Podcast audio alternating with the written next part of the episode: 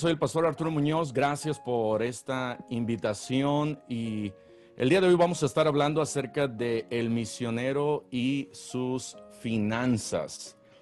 Ah, la primera cosa que quiero mencionar eh, es acerca del misionero tiene que tener un presupuesto.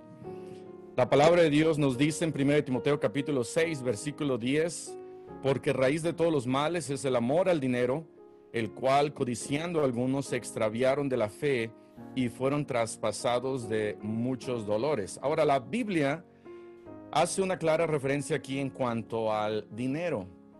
Dice la Biblia que el amor al dinero es lo que está mal. No es el dinero en sí, sino es el amor al dinero. Eh, si alguien viene y me dice, hey, Pastor Arturo, tenemos un millón de dólares que quisiéramos donar, yo le daría gracias a Dios porque con el dinero podemos hacer muchas cosas. El dinero es algo tangible, el dinero es algo que el Señor Jesucristo lo mencionó una y otra vez en la Biblia. El dinero es, si lo pudiéramos ver como un ladrillo, si yo tengo un ladrillo y, estoy caminando con ese ladrillo, veo una casa y aviento ese ladrillo, pues puedo usar ese ladrillo para destruir.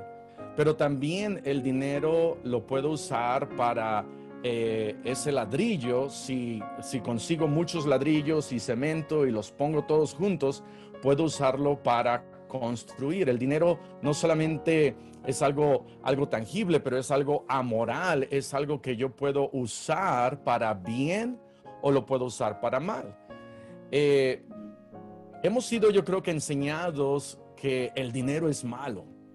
Y yo no creo que el dinero es malo. Dios nos provee, Dios nos bendice, ah, pero también hay ciertos eh, ejemplos en la Biblia y aún en el pasado de misioneros quienes hicieron ciertas cosas con el dinero. Por ejemplo, este, eh, Adoniram, ah, no, fue Hudson Taylor. Este, a ver, ya me estoy confundiendo, pero fue, este, ah, no fue Hudson Taylor, sino fue, este, ahorita recuerdo, si se acuerdan, este, Adoniram, no, City Stud, perdón, City Stud fue un joven que fue salvo allá en Inglaterra, su papá tenía mucho dinero y, él estando ahí en el colegio en Cambridge, era un jugador famosísimo de cricket, Dios lo llamó para irse a China. Él se va a China, mientras estaba en China, su papá le hereda 29 mil libras esterlinas. Y 29 mil libras esterlinas ah, son, y la otra vez hice la cuenta, eran como 100 millones de pesos mexicanos, como 5 millones de dólares. Y él siempre vivió por fe y entonces dijo, ok, voy a mandarle 5 mil de las 29 mil libras esterlinas, voy a mandarle 5 mil a D.L. Moody a su instituto, le va a mandar 5 mil a George Mueller en Alemania, le va a mandar 5 mil dólares a, Salvation Army y empezó a repartir el dinero. De tal manera que eh, vemos ejemplos aún en la, en la historia de que los misioneros hicieron con el dinero. Hubo otros misioneros en donde, por ejemplo, este, el mismo City Stott, regresando a, a Inglaterra y después yéndose a África buscando donadores de dinero para poder mandar eh, al principio 5, 10 misioneros y después decía, Señor, danos 50 misioneros y necesitamos más dinero para poder enviar el Evangelio no solamente a África, sino alrededor del mundo. Entonces el dinero es algo eh, muy eh, importante en nuestras vidas pero no lo debemos de poner antes que a Dios. Siempre nos tenemos que asegurar que ponemos a Dios primero. El misionero tiene que tener mucho cuidado entonces en asegurarse que tiene un buen presupuesto, un buen presupuesto. ¿Y cómo comienza un buen presupuesto? Eh, primero, hay que hacer una lista de todo lo que el misionero gasta ¿Qué es el presupuesto? El presupuesto es simplemente saber cuánto gano, cuánto gasto y asegurarme que gasto menos de lo que entra, de que mis entradas son menos de lo que, de lo que está entrando.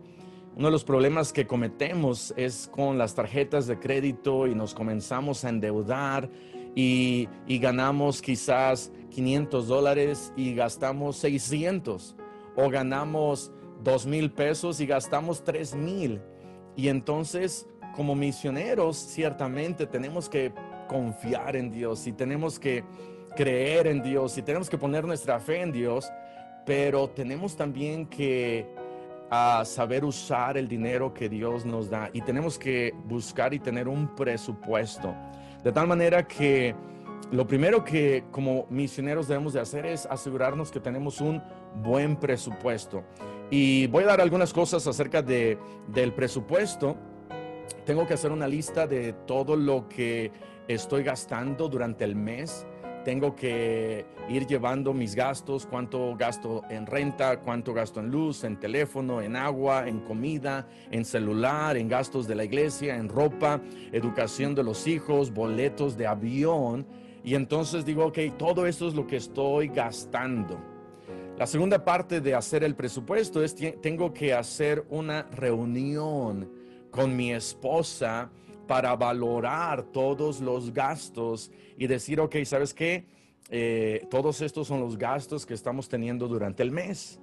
Y vamos tú y yo, porque somos un equipo, mi esposa y yo, vamos a ver eh, cómo estamos gastando el dinero de Dios y vamos a asegurar que tenemos un buen presupuesto.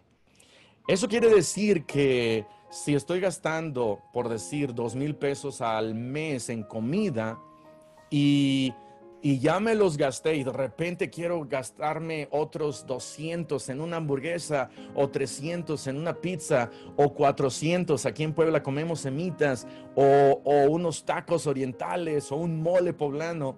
Eh, pero ya llegué al límite, entonces voy a decir, no, tengo que asegurarme que no gasto más de lo que ya está establecido en el presupuesto. Entonces tengo que tener esa reunión con mi esposa para estar de acuerdo. Tercero, hay que apartar todos los gastos en un sobre.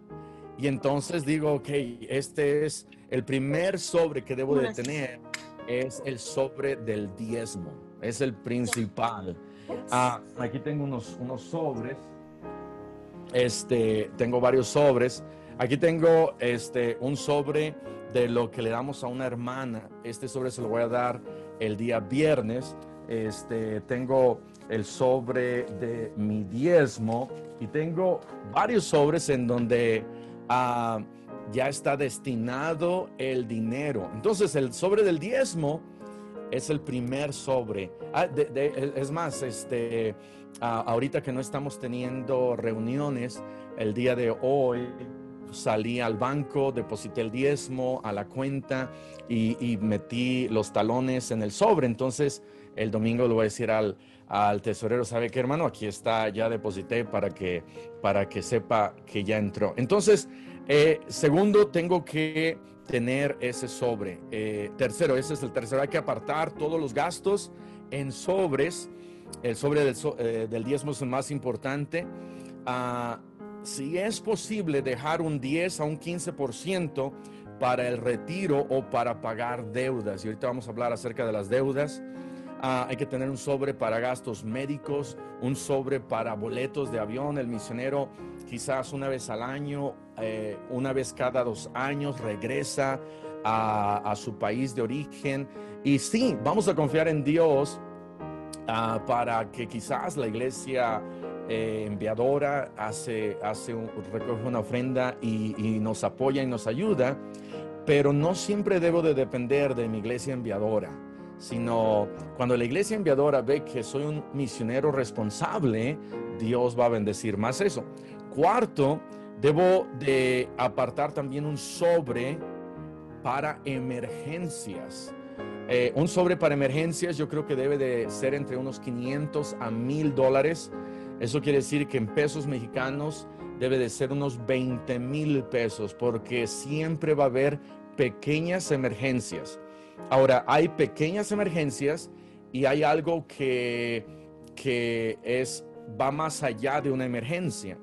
Pero si aparto un sobre para emergencias, por ejemplo, eh, la semana pasada mi hijo David se lastimó el brazo eh, y, gracias a Dios aquí en México llevar a, nuestros hijos a sacar rayos X sale como en 400 pesos, 500 pesos, pero fui a varios lugares, no estaba abierto, terminamos yendo a un hospital y, fue el gasto de 600 pesos de los rayos X, 600 pesos del doctor y 300, 400 del cuarto. Y entonces, teniendo un, un lugar en donde digo, ok, esto es para emergencias, va a ayudar muchísimo al misionero. Entonces el misionero tiene que tener un sobre de emergencias ah, entre unos 500 a 1000 dólares.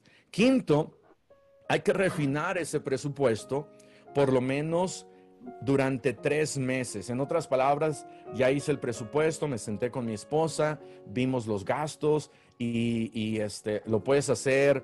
Hay aplicaciones en donde ah, uno como, como este, ahora con la tecnología lo puede ir apuntando están la Excel, los gastos ahí en Excel, o puedo este, aún uh, irlo anotando en una libretita a la antigua, amén, y, e ir viendo, ok, todo esto es lo que me voy gastando y de acuerdo a los sobres, a lo que, a lo que es mi presupuesto, a mantenerme dentro de, mi presupuesto.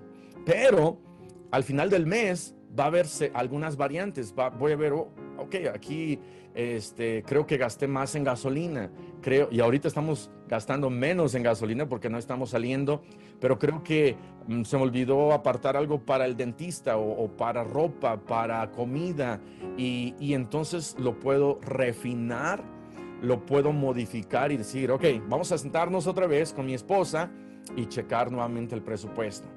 El segundo mes nuevamente, ya, ya pasó el segundo mes, vimos todos los gastos y decir, ok, este, vamos a hacerlo otra vez más. Y quizás va a llevar unos dos, tres meses. No es el primer mes en donde el misionero va a llevar ese presupuesto y asegurarse que gasta menos de lo que entra. Hay que gastar siempre menos de lo que entra. La segunda cosa eh, que quiero mencionar no solamente es acerca de que cada misionero debe tener un buen presupuesto. Y por supuesto, dentro del presupuesto voy a orar a Dios, voy a buscar sabiduría y voy a pedirle a Dios que me ayude a tomar buenas decisiones para, para que mi presupuesto sea un presupuesto que honre a Dios. La segunda cosa es el misionero tiene que dar su promesa de fe su promesa de fe. Filipenses capítulo 4 habla Pablo a los filipenses, a una iglesia que, que dice daban más allá de sus fuerzas, porque era una de las iglesias de Macedonia, iglesias que daban más allá. Y, y entonces dice acá en Filipenses capítulo 4, versículo, vamos a ir hasta el versículo este 17 dice, no es que busque dádivas, sino que busco fruto que abunde en vuestra cuenta. Y Pablo está diciendo, eh, yo lo que estoy buscando es que el dinero que ustedes me están enviando, lo voy a usar para ganar las almas, para traer honra, gloria al Señor, para levantar eh, una obra, una iglesia, varias iglesias. Y como misioneros tenemos una gran responsabilidad hacia las iglesias que nos están apoyando. Eh, darle gracias a Dios. Cada vez, hermano, que vas al cajero, sacas dinero, dale gracias a Dios y haz una pequeña oración y di gracias por estos 50 dólares que estoy sacando, 100 dólares. Bendice a las iglesias que están apoyando y dando este dinero. La semana pasada, un pastor en Venezuela me habló y me dijo, pastor, eh, quiero mandar una ofrenda a este misionero, es de su iglesia. y le quiero mandar en dólares. La cantidad que mandó en dólares fueron 300 dólares. Ahora no sé tu hermano, pero si sabes, pero en Venezuela para juntar 5, 10 dólares es una enorme cantidad de esfuerzo y sacrificio. 300 dólares, yo no, no me imagino que es el gran sacrificio de meses y meses y meses y, enviar esa cantidad. Y una vez que enviaron ese dinero, le dije al misionero, oye, ¿sabes qué, hermano? Dale gracias. Dijo, no, sí, pastor, yo lo entiendo, es un gran sacrificio.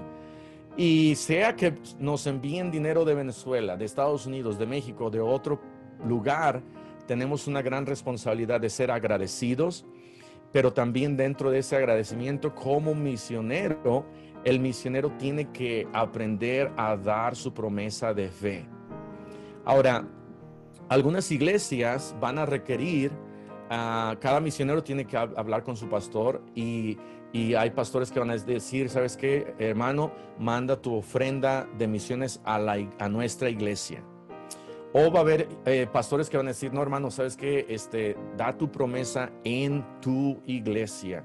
Y qué bendición, porque cuando, cuando el misionero puede dar esa promesa de fe a su iglesia, puede ayudar más a la obra misionera dentro de su país para enviar a más, a más misioneros esa promesa de fe.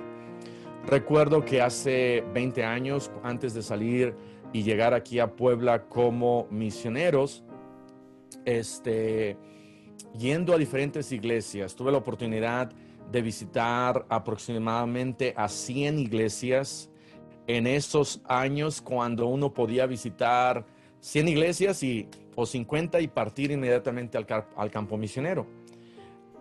Ahora un misionero tiene que visitar 500 iglesias y apenas tener lo suficiente para poder llegar al campo misionero. Pero Dios nos dio la bendición de visitar aproximadamente 100 iglesias. De esas 100 iglesias, 45 nos comenzaron a apoyar, casi el 50%. Y al principio de, esa, esas visitas a las iglesias, yo le dije al Señor, Señor, cada vez que una iglesia nos comienza a apoyar, voy a dar un extra a la promesa de fe. Y así fue. Ah, pasó otra iglesia, nos comenzaron a apoyar y empecé a dar un extra y otro extra. Y poco a poco se convirtió en una buena cantidad, que hasta la fecha, después de 20 años, eh, regresan dando ese dinero a nuestra iglesia enviadora, lo hemos dado esa promesa de fe. Y aparte de esa promesa, ahora dentro de aquí de nuestra iglesia en México, eh, también estamos dando nuestra promesa de fe. Dios va a bendecir a un misionero que está dando su promesa de fe. Número tres, ah, el misionero tiene que pagar sus deudas. El misionero tiene que pagar sus deudas. Salmos capítulo 37, versículo 21, dice, el impío toma prestado y no paga. Ouch. Dice, el impío toma prestado y no paga, mas el justo tiene misericordia y da. ¿Eso qué quiere decir? Quiere decir que uno como misionero no solamente debe de estar libre de deudas, pero cuando, cuando uno no tiene deudas es muchísimo más fácil dar.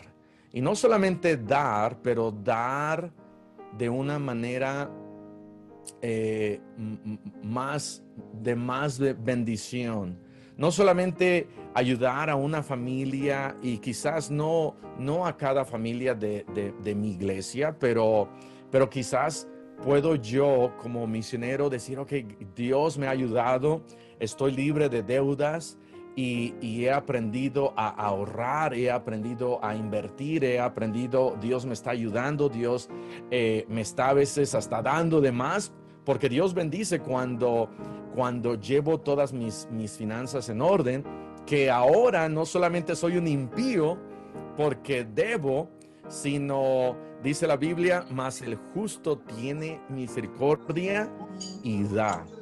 Entonces, Proverbios 22, 7 dice, el rico se enseñorea de los pobres y el que toma prestado es siervo del que presta. La palabra de Dios dice que eh, si yo pido prestado, yo soy siervo, yo soy esclavo. En otra versión dice esclavo, yo me convierto en un esclavo al quien le he pedido prestado. De tal manera que si tengo una tarjeta de Visa y debo 10 mil pesos, eh, soy esclavo de esa tarjeta. Pablo dice, no debáis a nadie nada, sino, sino respeto, pero de ahí en, fuera no debáis a nadie nada. Ah, y, ahí mismo en Romanos capítulo 8 dice que no debemos nosotros ser esclavos del pecado. ¿Por qué? Porque ya Jesús ya me dio libertad, dice Juan 14. De tal manera que como misionero, el misionero debe de aprender a pagar sus deudas. Es muy fácil caer en la trampa de las tarjetas de crédito. Ah, ¿Qué es una tarjeta de crédito? Una tarjeta de crédito es un banco que viene con una sonrisa, no sé si les ha tocado que van entrando a una tienda departamental, a, Walmart o a, algún lugar y, alguien con una sonrisa dice, hey, mire, usted nos, nos cae tan bien que porque nos cae tan bien le vamos a dar esta tarjeta de crédito. 20 mil pesos, 30 mil pesos, 50 mil pesos. Y entonces viene el banco y me dice, tengo una tarjeta de 50 mil pesos que ah, no puedes pagar para comenzar. Y dice nada más, eh, eh, y, no nos dicen, ¿verdad? Está en letras chiquitas que el pago anual de intereses es 30%. Ahora, ¿sabes cuánto es 30% de 50 mil pesos? 30% de 50 mil pesos son 15 mil pesos. Eso quiere decir que el banco me está diciendo, no te, no te apures, si no me puedes pagar los 50 mil pesos al final de un año, a nosotros te vamos a cobrar 15 mil pesos extra y al siguiente año nos vas a deber 65 mil pesos. Ahora, si lo volteamos nosotros, eh, y nosotros queremos eh, invertir dinero y, la peor, el peor lugar para invertir es en un banco. Pero si yo quiero invertir dinero y busco un banco y encuentro un banco aquí en México y voy al banco y llevo 10 mil pesos y le digo, ¿sabe qué? Quiero ah, meter este dinero, lo quiero invertir. ¿Cuánto me darían ustedes? El banco lo más que me va a dar es 3%, lo más que me va a dar. Eso quiere decir que al final del, año, mis 10 mil pesos ah, me van, y si el banco solamente me da el 3%, eso se va a convertir, ¿verdad? Que es este 10 mil, el 10% es eh, mil el, el 100%, el 1% es 100, serían 300 pesos. Me daría 300 pesos de intereses, lo más que me daría un banco.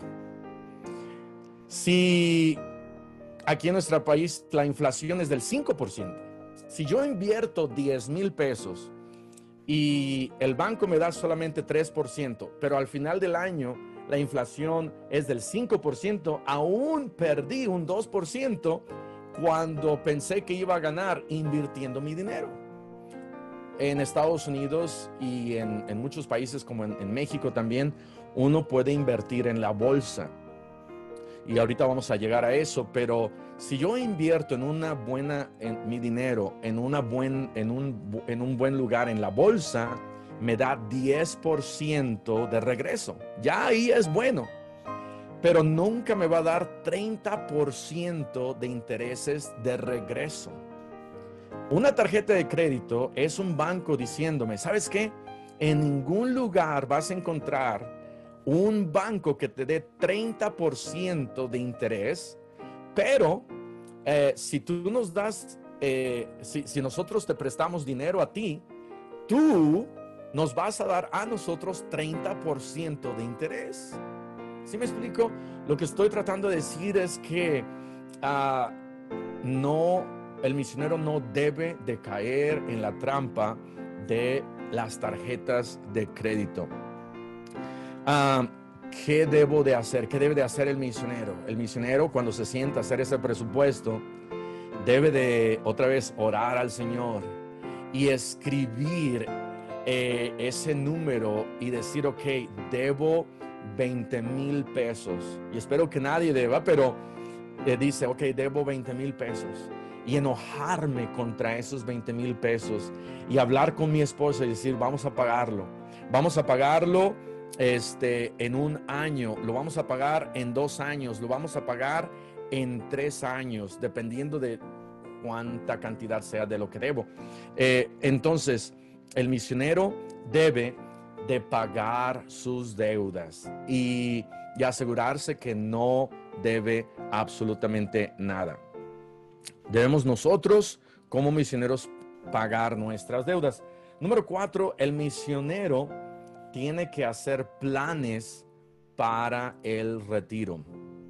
Nuevamente, esta es una mentalidad un poquito eh, que apenas eh, aquí en México está tomando fuerza con esto de los afores, ah, pero es una realidad.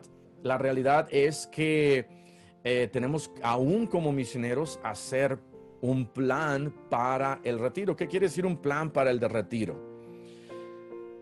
Bueno, hace años, hace 20 años, antes de casarme, con mi esposa, llevamos 21 años de casados, mi esposa y yo. Eh, el mes pasado cumplimos 21 años y, y hace 21 años, un poquito, unos meses antes de casarme con mi esposa, nos casamos en junio, pero en el mes de enero eh, fui a ver a mi suegro. Y le dije a mi suegro, suegro, ¿sabe qué? Pues todavía no era mi suegro. Y le dije, tengo las muy buenas intenciones de casarme con su hija, quiero pedir la mano de su hija. Y mi suegro me dijo, ok, ah, vamos a ir a desayunar mañana. Y entonces al siguiente día fuimos a desayunar y mi suegro sacó una lista de 20 preguntas durante el desayuno. 15 de esas 20 preguntas eran preguntas de finanzas y me dijo, ok, ¿cuánto estás pensando levantar de soporte, de, ayuda, de dinero? Ah, tienes este un ah, tienes un plan para el retiro, tienes un plan de ahorros, tienes una cuenta en el banco, ah, sabes qué es la bolsa, Ah, sabes que es un seguro de vida, cada cuánto eh, vas a regresar a verme aquí a Estados Unidos, mi esposa es de California. Y entonces 15 de todas esas preguntas eran eh, de finanzas. Y creo que pude responder más o menos bien a la mayoría de ellas, porque si no, yo creo que no me hubiera dejado casarme con su hija. Pero eso abrió mis ojos. Una de las cosas que me dijo mi suegro, siendo él un ejecutivo en un banco, eh, un era vicepresidente de un banco, eh, no era muy grande, pero estaba encargado de un área dentro del banco. Y me dijo, ¿sabes qué? Ah, quiero que me des ah, tanto dinero, creo que fueron mil dólares. Me tienes que dar mil dólares y vamos a abrir una cuenta en la bolsa de valores. Y vas a tener que aprender a ahorrar pero esto no es solamente un sencillo ahorro, es un plan de inversión para tu retiro. Y entonces, por eso aquí estoy mencionando esto, tengo que hacer un plan para el retiro. ¿Qué es un plan para el retiro? Es algo que yo estoy apartando cada mes y no lo estoy metiendo en el banco porque el banco ya vimos que me va a dar lo peor, 3, 2, 3% de interés anual pero voy a buscar un lugar ah, y ese lugar es en la bolsa de valores, ya sea en, México, en Estados Unidos, en, algún, en, el país, quizás alguno de ustedes conozca una buena un buen lugar de inversión. Y me empezó a enseñar mi suegro y me dijo, ¿sabes qué? Mira, invierte tu dinero en este lugar. Esta, este lugar, eh, este, es, si tú inviertes con, con, eh, se llaman mutual funds. Y me dijo, vas a tener que apartar eh, tanta cantidad al mes y lo vas a ir metiendo. Y al final del año, de lo que tú invertiste, si invertiste 100 dólares, te van a dar un 10% extra. Entonces, al, fin de al final del año, si tenía 100 dólares, me daban 10 dólares extra. Ahora, en ese entonces, comencé a invertir, me parece que fueron 200 dólares al mes. Al final del año fueron a... 2.400, no, 200, sí, 2.400 dólares más 10%, o sea, otros 240 dólares, ya eran casi 2.500 dólares en un año. Y, y, aparte del siguiente año, de, lo que fuimos invirtiendo, a esto se sumó esto y se fue haciendo una bolita de nieve. Pero lo tuve que empezar allá atrás con mi suegro que me dijo, lo tienes que hacer. Nunca es tarde para comenzar esto.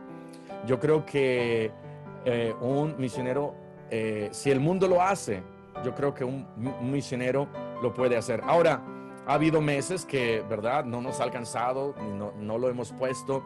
Ha habido meses en donde hemos decidido que mejor vamos a invertir aquí en la iglesia porque necesitamos uh, construir algo y, y entonces, pero ya llevamos esa, ese patrón de aprender a ahorrar.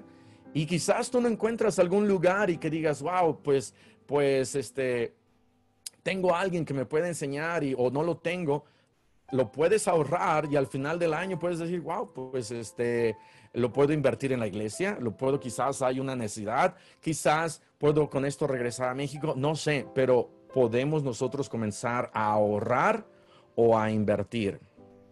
Entonces el misionero tiene que hacer planes para el retiro.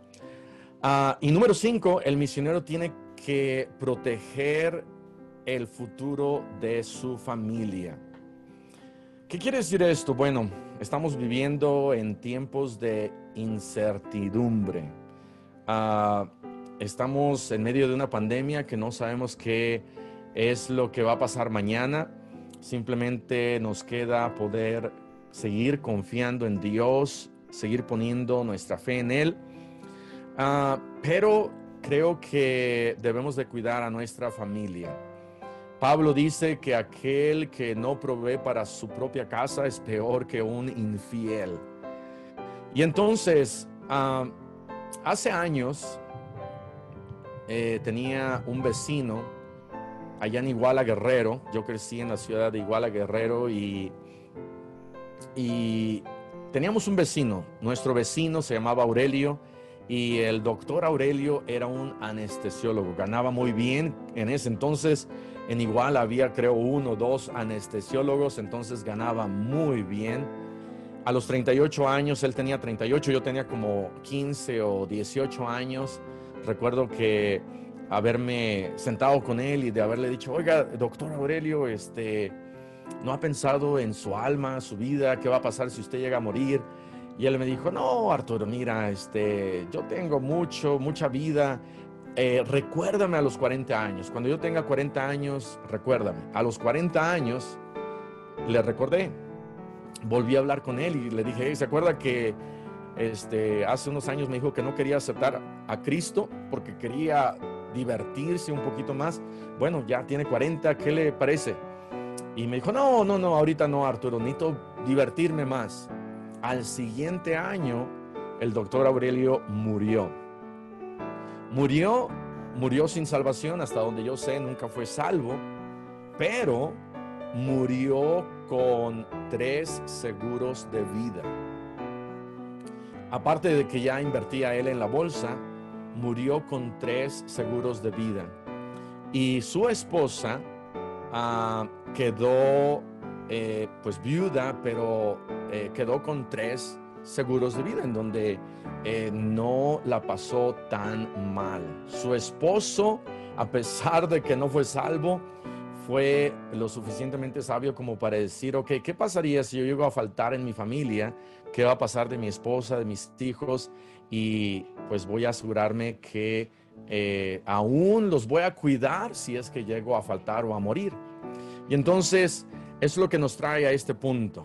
No estamos muy acostumbrados porque al parecer pensaríamos que si hago, si hago un testamento, pienso que ya voy a morir. O si ah, consigo un buen seguro de vida, pienso que voy a morir. Pero no, no es el caso.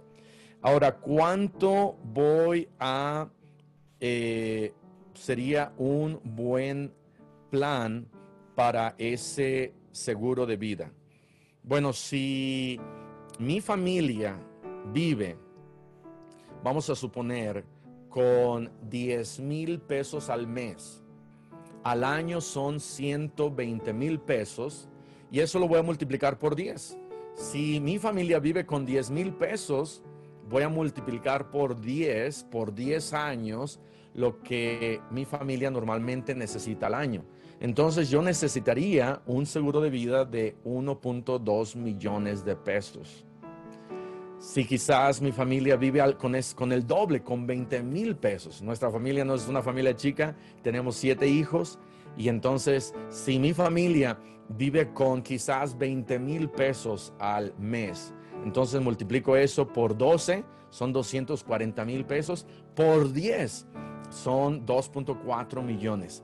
El seguro de vida debería de ser entre un 50, entre 5 a 10 veces más de lo que gano al año. Entonces, si son, eh, si son 10 mil pesos, al final necesitaría 1.2 millones o lo mínimo 600 mil pesos.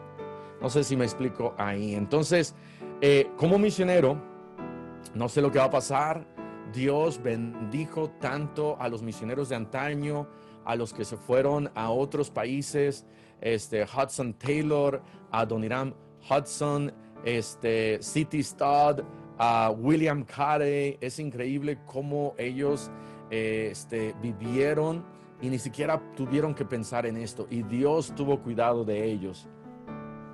Ah, pero también estamos en tiempos diferentes en donde con esto de la pandemia, con cualquier otra cosa, debemos nosotros de asegurarnos y decir, ok, ¿qué pasaría si yo llego a faltar? ¿Qué va a hacer mi familia si yo no estoy?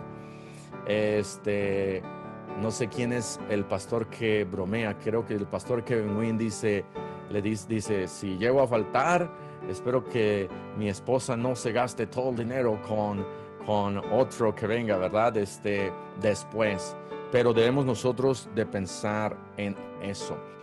Ah, creo que eh, son cinco puntos a pensar dentro de nuestras finanzas y espero que haya sido de bendición. Muchas gracias, Pastor Arturo. La verdad, mucho que pensar y este, muchas cosas también que, bueno, en lo personal me hizo reflexionar para el retiro y bueno, este, cómo ser responsables también de nuestra familia. Muchas veces estamos más preocupados, o bueno, estamos muy preocupados por el ministerio, etcétera, de cosas, pero descuidamos el área financiera. Muy bien, hermanos, ¿alguno de ustedes tiene alguna duda, alguna pregunta, algo que quisiera ah, comentar acerca del tema? ¿Habrá alguno, hermanos? Yo sí tengo unas preguntas. Ok, Adelante, hermano Desde la, vida ministerial, ¿cuál sería una mejor manera para llegar al, retiro? Si a través de mm, fondos de inversión o Afore. Sí, este, creo yo que al, al analizar lo que nosotros vemos aquí en nuestro país, en México, eh, cuando nosotros estamos atenidos, por ejemplo, a la FORE o a alguna institución, creo que siempre esa institución, al, y es bueno, no, no es malo, pero yo creo que siempre esa institución va a buscar también tener una ganancia extra. En, otras palabras, eh, no nos va a redituar tanto como si buscáramos una buena, eh, una buena inversión en una bolsa. Normalmente, por ejemplo, y cuando estoy hablando de invertir en la bolsa, no quiere decir que, que voy a meter mil pesos a Microsoft y mil pesos a, a, a, una sola este, eh, compañía, eh, sino voy a buscar, hay, hay instituciones que ofrecen algo que, que, es más globalizado, en donde dicen, ok, ¿sabes qué? Este, aquí tenemos un fondo de inversión que estamos invirtiendo uh, en 50 o 100 compañías dentro de la bolsa y tu dinero lo vamos a meter en estas que hemos nosotros visto que son las que más han ganado y entonces quizás es dentro de esas 100 compañías al siguiente año va a haber algunas que cayeron, va a haber algunas que subieron, pero normalmente eh, en México eh, la mayoría de las compañías van a ganar más del 10%. Ahora, no sabemos quién va a ganar el 20 o el 25 o el 12 o el 10, pero definitivamente no voy a invertir mi dinero en una sola compañía. Eh, voy a tratar de, sacar mi dinero, del, yo sacaría mi dinero de la FORE, eh, hablaría con un, este, se le llaman este, asesor financiero, y preguntaría por la manera en diversificar mi dinero con algún grupo que pueda yo asegurarme que son quizás las 100 compañías que en los últimos años han dado lo más en México, en el país en donde estoy, e invertirlo ahí. Y eso me va a traer la mínima preocupación. Eh, hablé ahorita del, de mi vecino, el doctor Aurelio su problema de él fue que invirtió en la bolsa, pero invirtió en compañías individuales. Él dijo que voy a meter mil acá, mil acá y mil acá y mil acá. Y verdad, de las cinco, cuatro se fueron a la quiebra y perdió su dinero. Y sí, eso no lo voy a hacer. Este, voy a invertir mi dinero en, en, un grupo de compañías en donde sé que en los últimos años me ha dado, ha dado un buen rédito. Espero que eso pueda contestar esa pregunta. Sí, sí está claro, hermano. Muchas gracias. También, por ejemplo, e, en cuanto a lo personal, no, no me voy a dedicar por tiempo completo al ministerio. Entonces tengo que tener un estilo de vida que se le llama tent making. Eh, ¿Cuál sería su apreciación ante eso y, y, las dificultades que ha podido observar?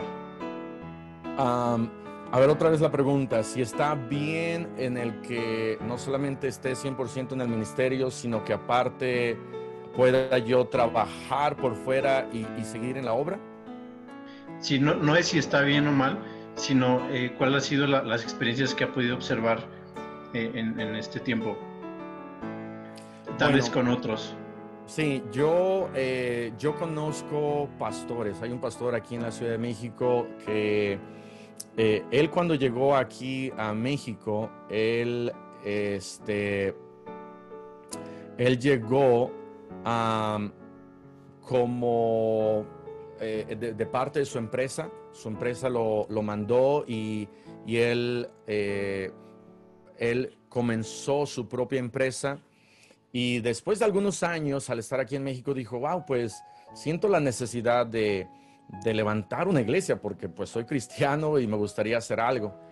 Y, y, entonces Dios usó eso para poder no solamente levantar una, sino ya levantar varias iglesias y, y a través de lo que Él aún se ha estado dedicando, el poder apoyar eh, las iglesias que ha estado levantando, por supuesto, no las apoya al 100% porque ese es un problema.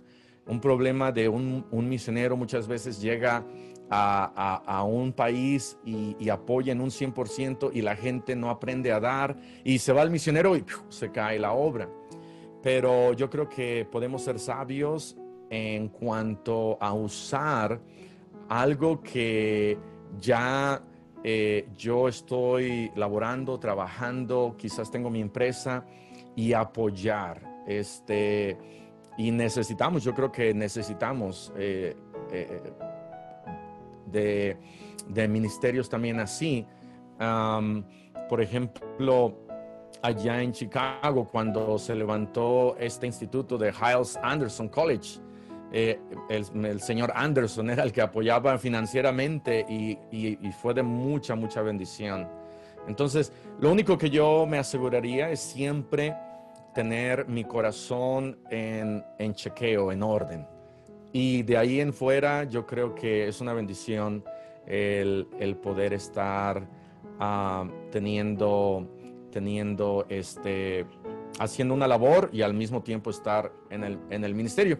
Y, hoy en día hay muchas maneras, ¿verdad? Misioneros que este, yo sé que, que están tienen su, su empresa, ¿verdad? Y, y, están, este, y ahora con el marketing y, y, con otras, algunas otras cosas. A mi esposa, a mi esposa le gusta mucho eh, marketing y ella, ella, ¿verdad? Hace ciertas cosas y gana, gana su, su, su dinerito extra y, y este, y, y hay que simplemente ir cuidando el corazón.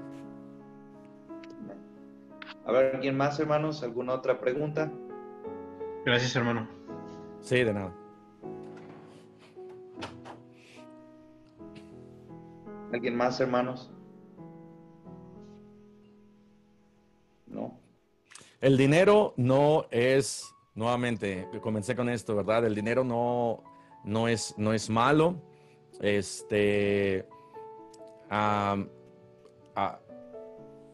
a veces como misioneros tenemos la tendencia de decir, este, wow, aquella iglesia, ¿verdad? Es, es de, a veces decimos, aquella iglesia es de ricos y como que la vemos mal, este, pero quizás están mandando a 100 misioneros y yo nada más estoy mandando a un misionero. Y no, no estoy tratando de comparar, pero, pero a veces lo vemos como si fuera el, dinero algo malo.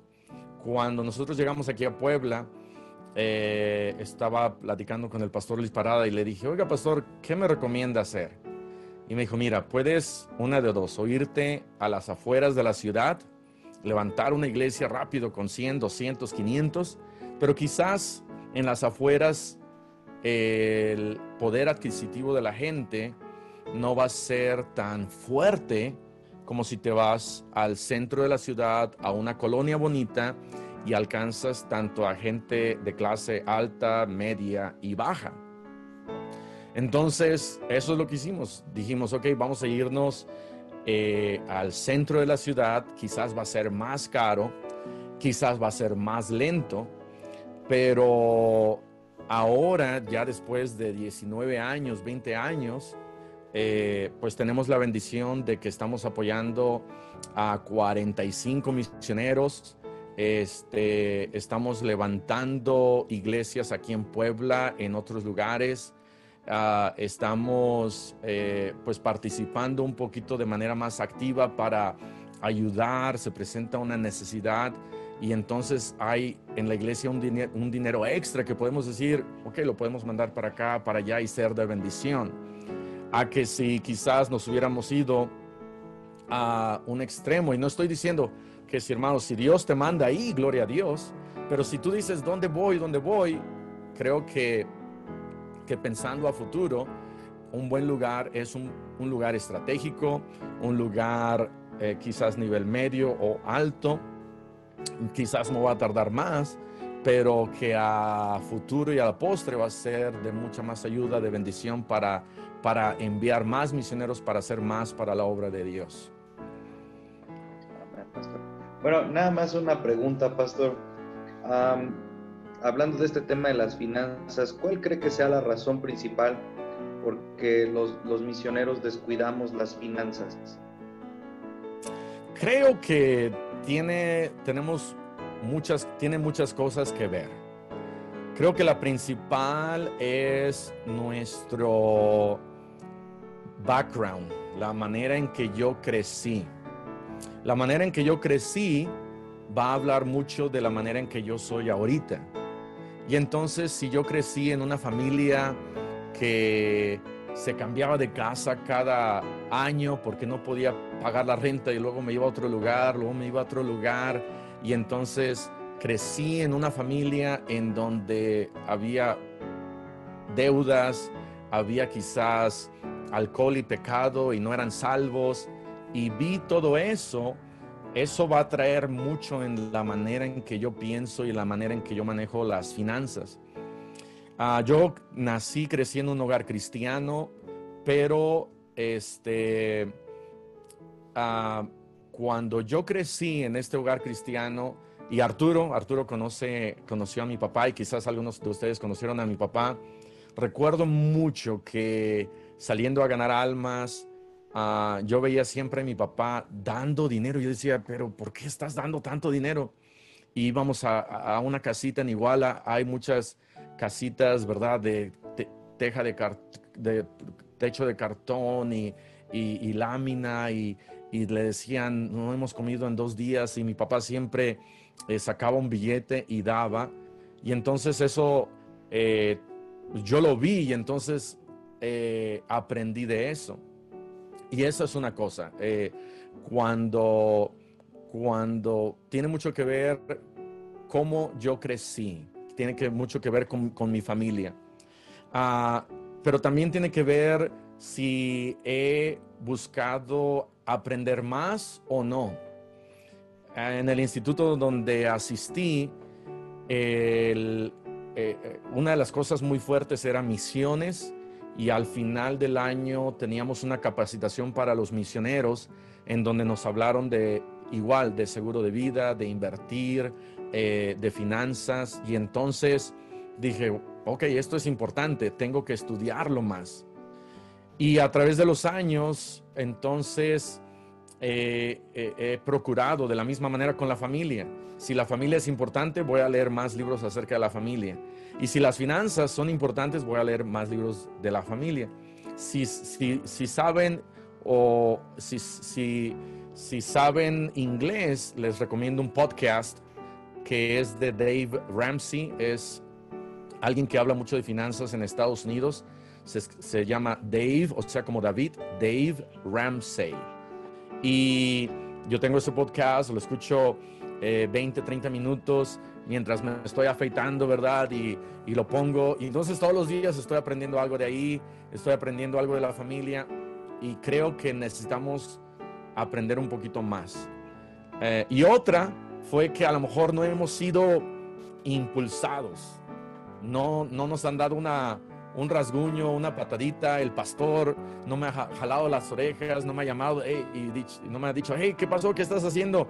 Eh, escuché que te estás endeudando o estás regresando del país porque no cuidaste tus finanzas. Quizás me fui y me fui con un sostén bajo y, y, este, y sí, hay que vivir nuestra vida por fe, pero también hay que eh, hay que ser responsables. Entonces, este, esas son las cosas que quizás no me han, no me han ayudado mucho en cuanto a las finanzas. Y a veces tenemos un poquito miedo de hablar de esto, de, del dinero, de finanzas, y yo creo que es un muy, muy buen tema para hablar. Los felicito, eh, hermanos, y si estuviera aquí el hermano Octavio también, y a los que están organizando esto, de, de que están hablando acerca de, de las finanzas.